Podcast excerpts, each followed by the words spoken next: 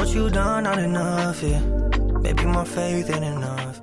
Salve, chega mais! Você está no NagaCast. Olha lá, demorou? Não sei, às vezes demora um pouquinho, né? Que sabe que editar dá trabalho. Mas estamos aqui de volta com o NagaCast e também de volta com esse formato imperdível. Eu já vou chamar ele, que é o nosso colunista especial no NagaCast, que no meio da pandemia topou essa parada de vir responder as suas dúvidas. Mas antes, vou te lembrar, na verdade, relembrar, que eu sei que você já sabe, né?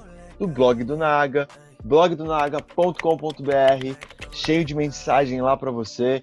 Do nosso Instagram, lá você fica sabendo das novidades do Naga, inclusive que teremos o Naga presencial. Tá ligado, né? Novembro, para fechar o ano. Esse ano que foi intenso, pesado, mas respira, já tá acabando. Fica tranquilão, daqui a pouco tá Natal aí, tá de boas. Então, ó, não perca tempo. Já vai se conectando com o Naga nas nossas diversas plataformas e redes sociais. Mas, ó, não vou perder tempo mais, sabe por quê? Porque ele já é de casa. E quando a pessoa é de casa, você não precisa fazer aquela apresentação muito formal, não.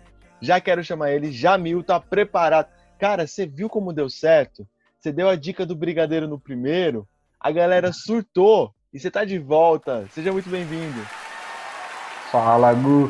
Fala, galera do Naga. Cheguei, tô aqui. Vocês pediram, pai tá de volta. Satisfação aí.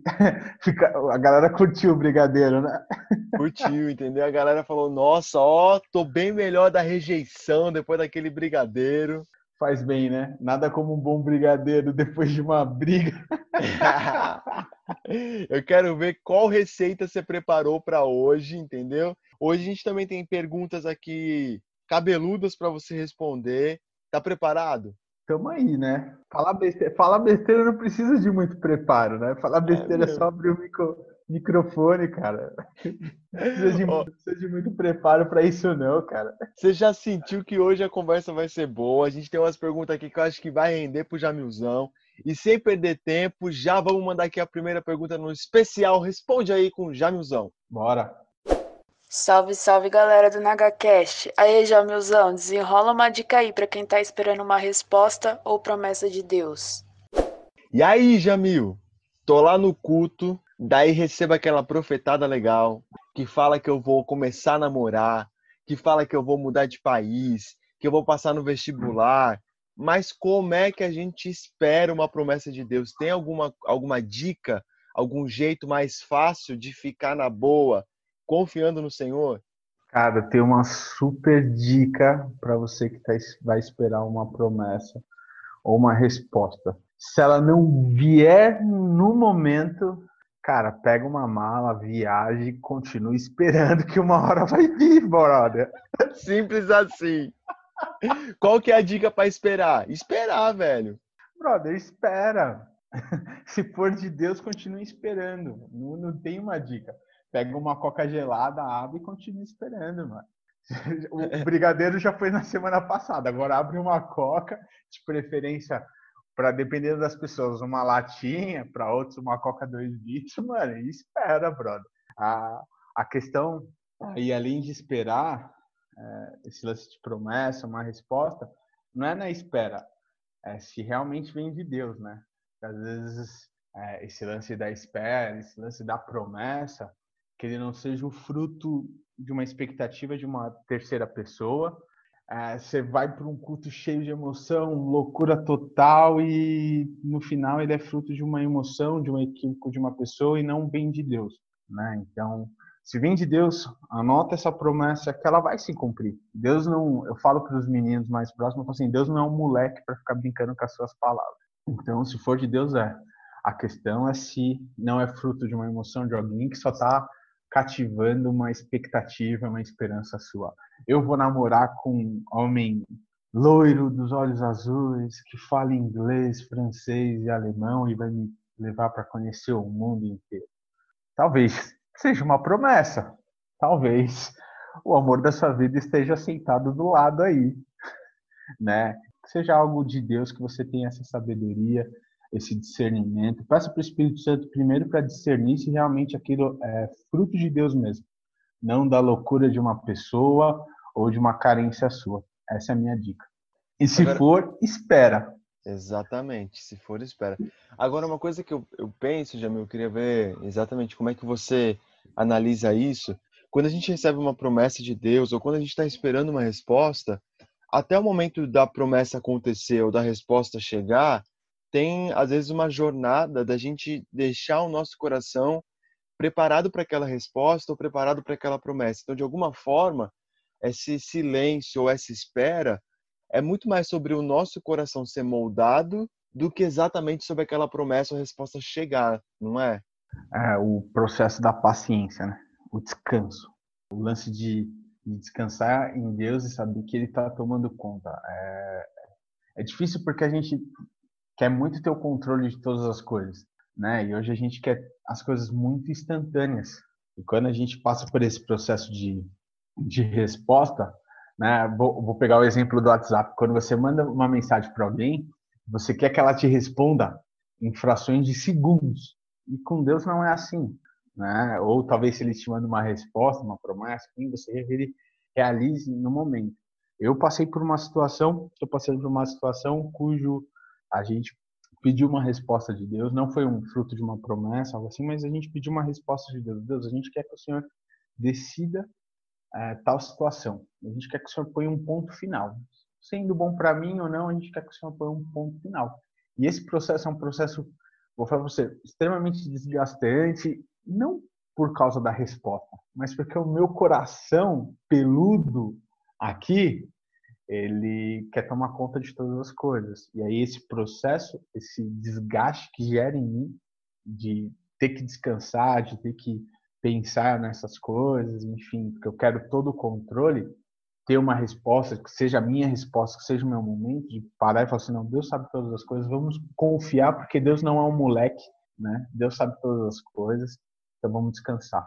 Esse lance que você falou de confiar aí, é onde a gente é tratado todo esse processo, né? Exatamente. Então, ó, ainda mais assim, se Deus fez uma, uma promessa para alguém, eu entendo muito que Deus quer mudar a vida daquela pessoa, né, naquela área e tudo mais. E Deus não quer só mudar a nossa vida para que a gente seja feliz ou para que a gente realize os nossos sonhos, mas para que a gente se aproxime dele, né? Então, que a gente possa usar as, as promessas ou os momentos de esperar uma resposta para que o nosso coração fique mais humilde na presença dele, que ele, assim, eu sinto muito que Deus usa esses momentos para mostrar quem é que manda no jogo. E nunca é a gente, né? Nunca é a gente, nunca é a gente. E lembrando que, a, que Deus já, já colocou o seu filho aí para nos transformar e nos mudar em tudo, né? Exatamente. Ó, falando em mudança, vamos falar agora do Espírito Santo. Mas quem faz a pergunta não sou eu. Roda aí. Fala pessoal do NagaCast, tudo bem? Quero compartilhar uma pergunta aí pro Jamilzão. Como não ficar refém das nossas emoções e sensações quando estamos falando de buscar o Espírito Santo? Ó, vai saber se a pessoa da promessa não tava aí num culto que pega fogo, que tá todo mundo gritando, pulando, e aí mandou aqui essa pergunta. Jamil, tem como a gente tentar dosar as nossas, as nossas emoções para não ficar refém nessa busca pelo Espírito Santo? Cara, muito boa essa pergunta. Eu penso, esse lance é, do culto pegar fogo, não é que eu acho que não, não deva pegar fogo. Tem uma galera que me conhece, deve ter ido no acampamento, no último acampamento de jovens, e viu o que aconteceu quando eu fui ministrar, né? Então, não sou esses caras que acham que o culto não deve pegar fogo, muito pelo contrário, mas esse lance das emoções e de ter um raciocínio, eu sou bem a favor. É, primeiro, cara, porque as emoções elas são viciantes, né? O primeiro sinal que você deve falar assim, ó, essa pergunta é muito interessante sobre quando a gente vai buscar o, o Espírito Santo. Quando você sai dessa margem de emoção e vai para o Espírito Santo, é quando ela começa a gerar um fruto. Quando a emoção, quando ela é só emoção e ela é viciante, porque ela acaba massageando o nosso ego, aquilo que a gente sente, né? Por isso que a gente tem bastante culto onde a gente só trabalha o sensorial nosso, né? Então é a visão, é a audição, é o toque, todas essas coisas são as emoções, são as sensações. Mas a gente tem que olhar os frutos. Então, se essa busca pelo Espírito Santo não está gerando fruto, brother, é só emoção. Aí o buraco é mais embaixo, porque você está fazendo o papelão. entendeu? Vai num show, você vai no show, você vai sentir as mesmas emoções, as mesmas. Nossa, viu como assim? Gente, sem polêmica. É verdade. Se você está indo só pelo sensorial, buscando o Espírito Santo só pelo seu sensorial e aquilo não está te transformando, não está gerando fruto nenhum na sua vida, é só emoção. Você está refém das suas emoções. Põe uma música. Você quer chorar? Põe uma música, velho. É, você quer ver um filme, quer chorar de verdade? Põe um filme triste. Se você não quer ficar refém das suas emoções, raciocina e começa a ver os frutos do relacionamento que o Espírito Santo está gerando em você. Seu caráter. Né? Algo que eu ouvi no seminário de um professor é se a nossa adoração não está gerando transformação, ela não é adoração, ela é histeria. É isso que a gente tem que observar. Quando a gente está nesse lance com o Espírito Santo, a gente tem que ficar atento de tipo assim, pô, eu tô vindo no culto, tá todo esse chacarararará aí, pegando fogo, rodando, mas eu continuo, desculpa o termo, sendo cocô de filho para minha mãe, sendo um péssimo funcionário, sendo um péssimo a, a, a, amigo, tendo caráter lixo, aí, velho, desculpa, você só tá trabalhando as suas emoções, é, você tá refém delas no meio do culto, seu raciocínio acabou, não tá gerando nada, é, você já tá refém do seu, das suas emoções e, sendo bem sincero, vicia, cara. Vicia. É que nem o cara que não para de ir numa balada. Ele não sabe por que a balada são todas iguais, é tudo do mesmo jeito, mas ele não sabe porque ele não deixa de ir. Eita, pesado, hein? E sabe, Jamie, uma coisa que eu sinto é que quando a gente está também no processo de falar de Jesus para algum amigo nosso e a gente, sei lá, leva essa pessoa na igreja, a gente fica muito tentando medir se essa pessoa está sendo impactada por aquela mensagem através das emoções, né? Daí você fica, tipo, você olha para a pessoa, vê se ela está chorando, você vê se ela está arrepiada, com o olho esbugalhado é, também é muito perigoso a gente ficar nesse vício da emoção, mas também a gente apresentar Jesus para as outras pessoas como só algo que vai te dar essa sensação louca de estar tá sendo transportado ou, ou de estar tá sentindo alguma coisa, não é? É, cara. Mas foi o que eu comentei, é algo totalmente sensorial. A gente quer uma experiência sensorial. E beleza, às vezes ela acontece, às vezes cativa o cara nas primeiras vezes, mas não muda a vida do cara por completo né? Porque Jesus, ele não é um DJzinho, tipo a Loki lá que pá, solta. Não, Jesus é aquele cara que muda a sua vida completamente. E é isso que a gente tem que apresentar. E a gente acaba medindo isso. Isso, mano, não passa de religiosidade, tá ligado? A religiosidade é o cara que põe terno, é o cara que põe põe a Bíblia debaixo do, do braço, que vai de segunda a segunda na igreja. Não, mas esse cara também só quer saber se o cara chora dentro da igreja e é religioso também. Nossa, essa menina não aconteceu isso. Então, é, por quê? Porque busca é, alimentar as emoções. Por isso que ela é perigosa, né? Por isso que o lance de andar com o Espírito Santo, andar com Cristo, ela é a base de frutos, cara. Né? Quando Jesus fala Olha, se for orar a hora no seu quarto, e esse lance do orar do seu quarto, ele é, é fruto de um relacionamento. Você só consegue parar o seu dia e falar assim, mano, eu vou orar e eu vou orar sozinho, quando você já tem um relacionamento. Isso é fruto de um relacionamento. Você fala assim, não, eu preciso parar com Deus, eu sei quem Ele é, eu sei o que Ele faz comigo. Então, todo esse grau de maturidade, ele vem com com um raciocínio, com entendimento, com uma entrega, com um processo, né, com um trabalho e não com apenas sensações, porque as sensações elas são boas porque elas não exigem muito de nós, né? Mas a intimidade, o fruto para nascer, para gerar um fruto precisa de todo um trabalho, né? E hoje, infelizmente, a gente vive uma geração onde não quer muito trabalho, em tudo, em tudo, em tudo. Sem ser um pouco ácido aqui, galerinha. Quase nada, que isso. Só tô sem braço, sem perna, mas acho que dá para soltar a próxima pergunta, né? Não, vamos dar uma respirada. Mas ó, você falou de trabalho, mas a pessoa da próxima pergunta está interessada em trabalho. Vamos ouvir. Oi, pessoal do NagaCast, tudo bem? Eu tenho uma perguntinha. Como saber se eu já estou preparado para discipular alguém?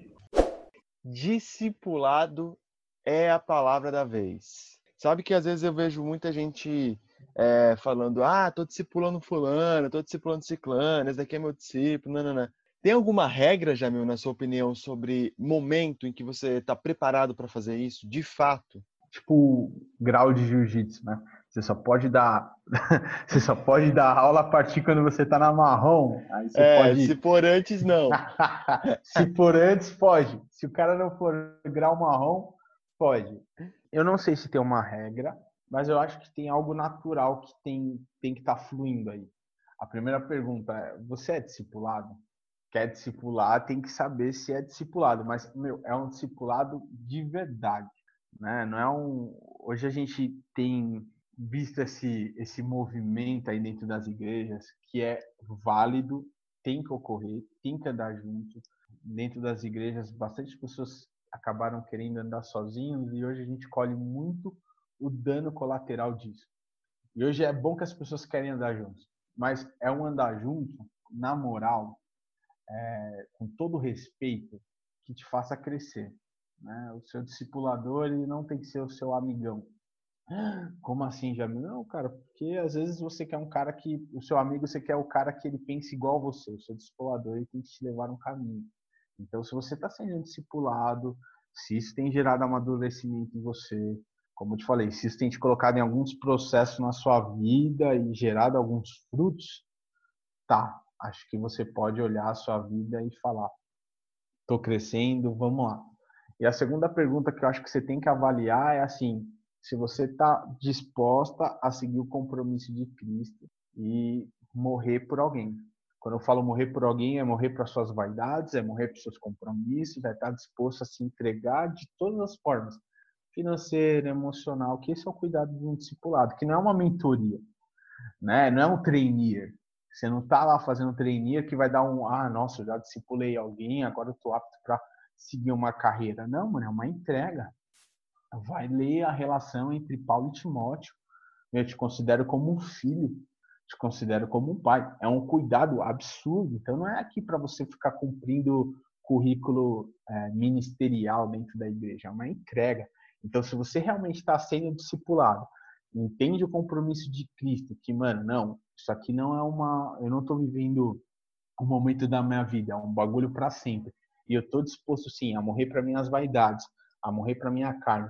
E bora seguir o jogo que eu vou cuidar desse guri até onde ele precisar, que eu vou estar do lado dele, que às vezes o discipulado passa para uma outra etapa que é uma mentoria. Talvez o cara não vai estar todo final de semana na sua porta, mas, meu, em cada momento da vida dele, ele vai vir falar com você. Então é algo que você vai carregar uma marca pro resto da vida. Se você está disposto a, a, a, segurar isso, show.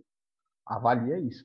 Ah, não, eu quero mais curtir a vibe que a, o pessoal tá nesse hype de discipulado. Mano, não faz isso porque você vai estragar a sua vida, vai estragar a vida do moleque, se você não está afim ou não está disposto a, a, a, o momento da sua vida não não dá, não faça isso, cara. De verdade, não faça isso. Não é momento. Não é momento.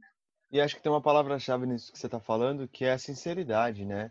Ser sincero antes de entrar nessa questão de, ah, vou discipular alguém. E também a sinceridade dentro do discipulado, né? Vezes, é isso que você falou, tem gente que confunde, acha que é coaching, acha que é um estagiário, tem às vezes uma visão meio complicada do que é. realmente é. E eu sinto que é, é, relacionamento e as coisas elas vão acontecendo de um jeito muito natural, né? Eu acho que rola, é, eu ia falar simbiose aqui, mas acho que uma galera não deve saber o que é isso. Nem mas, eu sei. assiste Venom, Venom, o filme lá, simbiose, que é o que acontece é, eles acabam, o discipulador e o eles acabam tendo, rolando esse lance de, de ter uma amizade, ter uma sinceridade, mas o foco, o, o, o processo, ele continua o mesmo, mano. Então, tipo assim, vamos lá, tô aqui com o Gugu, a gente tá andando junto, mas, mano, a, a gente pode ser sincero, a gente pode dar risada, a gente pode falar de NBA, de finanças, de casamento, do que for. Mas o foco aqui, mano, é a gente ser imitador de Cristo. Então, cara, por mais que você não, não, não, não goste da minha sinceridade, meu compromisso primeiro é com o Cristo, tá ligado? Então eu não posso ficar aqui falando assim, ah, mano, mas eu gosto muito do Gu. Mas por gostar dele, eu tenho que ser fiel a Cristo. Então, por mais que ele me odeie. Então, se ele me odiar, ele tá odiando a Cristo, tá recusando a Cristo, porque, mano, é assim que funciona. Então, tipo assim, Gu, é só um exemplo, tá? Você tá fazendo, pisando na bola, Eu, como seu discipulador, eu falo, mano, isso aqui vai te levar para outro lugar. Seja sincero consigo mesmo. Quando eu, eu caminho com alguns meninos que eu falo, eu falo, mano, seja sincero, velho. Olha, olha isso daí, cara, seja sincero consigo mesmo. Por mais que eu adore o um menino, por mais que a amizade às vezes balance, né? Tipo, que é difícil você falar pro cara, mano, você tá comendo cocô. Aí o cara, não, não tô falando, ah, então tá bom, mano, vai lá e, né, e é andar junto, é estar tá disposto, por mais que o cara, às vezes, é, você fala pro cara, ó, tá vindo um trem lá na frente, você vai bater de frente, é, e o cara acaba batendo, é você tá lá para socorrer o cara. E não chegar na, eu falei, e postar uma selfie com ele todo quebrado. Não, é chegar e falar assim, agora vamos lá. E talvez, cara, esse lance já tem pessoas que falam assim, ah, valeu, Jamilzão, obrigado, você é sincero demais, não estou disposto. Tá bom, irmão. Porque o compromisso maior é com Cristo. Por mais que você ame, que você cuide, que você entregue a sua vida, as suas vaidades, às vezes a pessoa não, não tá afim. Esse é o preço do discipulado. Ó, a gente está caminhando para a última pergunta agora. Então prepara, tá sobrevivendo. Roda aí a última pergunta desse especial, responde aí com Jamilzão. Fala galera do NagaCast, tudo bem? Jamil, meu irmão, como ser submisso se eu não concordo com a minha liderança? É possível? Você viu que a gente deixou a mais fogo no feno pro final, hein, Jamil? Submissão a uma liderança que eu não concordo. Rola ou não rola? Rola. Lógico que rola. É... Cara, porque submissão na concordância, né, brother? Tem como isso, tem como isso. Mas a primeira coisa que eu quero deixar uma dica aqui para vocês é: primeiro, olha se a sua liderança é uma liderança submissa a Cristo. Se ela é uma liderança submissa a Cristo, aí sim, mano, seja submissa a ela. Se ela é uma liderança que Cristo é só aparente, né, como a gente vê em algumas igrejas, aí eu ia falar para você fugir dessa liderança foge, mano. Não é, não, não se rebele, saia da igreja, né? Vou citar alguns exemplos recentes que a gente viu aí no cenário evangélico. Se a sua igreja, se a sua liderança põe dólar na cueca, se a sua liderança acaba assassinando o marido para não divorciar, foge, porque ela não é submissa a Cristo. Mas se a sua liderança for submissa a Cristo, por mais que você não concorde com algumas coisas dela, seja submissa. Primeiro, porque é, submissão não quer dizer concordância. E eu não preciso concordar com todas as coisas para ser obediente. E desculpa, galera, é, o mundo não roda em volta da gente. Né? Esse lance de eu tenho que concordar com todas as coisas para ser fechamento, isso não vem é, do pensamento de Cristo, isso não é ser igreja, isso é um pensamento narcisista empático dessa do pensamento desse mundo, dessa geração, tá ligado? Ah, eu tenho que pensar todo mundo igual a mim, do jeito que eu quero, não. Para de ser narcisista. Ah, tem que ser do meu jeito, do jeito que eu quero, no momento que eu quero, para eu estar fechado com você. Não, entendeu?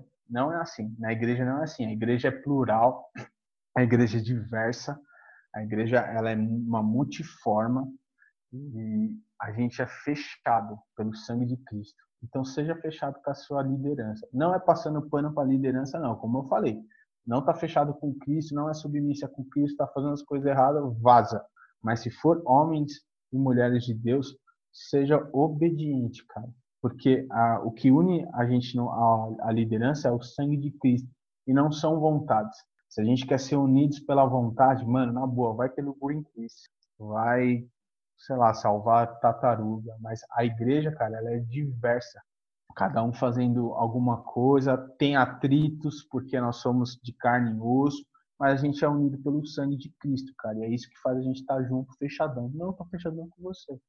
Você não é o cara mais bonito do mundo, nem eu, mas tamo junto, brother. Vamos lá. Você não é o cara mais simpático, nem eu, mas bora lá. É o sangue de Cristo. A gente não concorda com a parede. Uns, uns querem preto, outros querem branco, mas vamos lá. Então, seja obediente à sua liderança, fecha.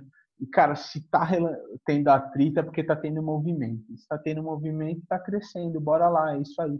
Para cima, continua, não desanima. É, é nesses atritos que a gente amadurece. Jamil, brother, eu não tenho palavras para agradecer. Você aceitou essa missão mais uma vez. Aliás, aceitou ter esse quadro especial no nosso NagaCast, esse nosso jogo rápido. Foi mais tranquilo que o primeiro, você acha? Cara, eu curti bastante as perguntas. Acho que o primeiro e o segundo, as duas vezes que eu estive aqui, tá sendo bem legal. Gostei bastante, a galera interagindo aí. É, essa última pergunta aí, bem legal. É, espero ter respondido. Estamos aqui, missão dada, missão cumprida. Tá bom? Não compartilhe isso aí, galera, com o pai de vocês aí, que os caras vão me perseguir, com o líder, os caras vão me falar. Não, eu tô brincando. Compartilha assim, galera, nas redes sociais. Apresente para os amigos de vocês. Tamo junto. Satisfação, hein? Let go, let go. Let go, let go. Valeu, Jamilzão. Inclusive, se você que está escutando tem alguma pergunta, entra lá no nosso Instagram, manda no direct, que quem sabe Jamil aí não tira sua dúvida. Jamil se despede dessa, dessa edição especial. Muito obrigado pela audiência. Fica sempre conectado com o Nike, que daqui a pouco tem mais um episódio especial pintando por aqui. Até mais!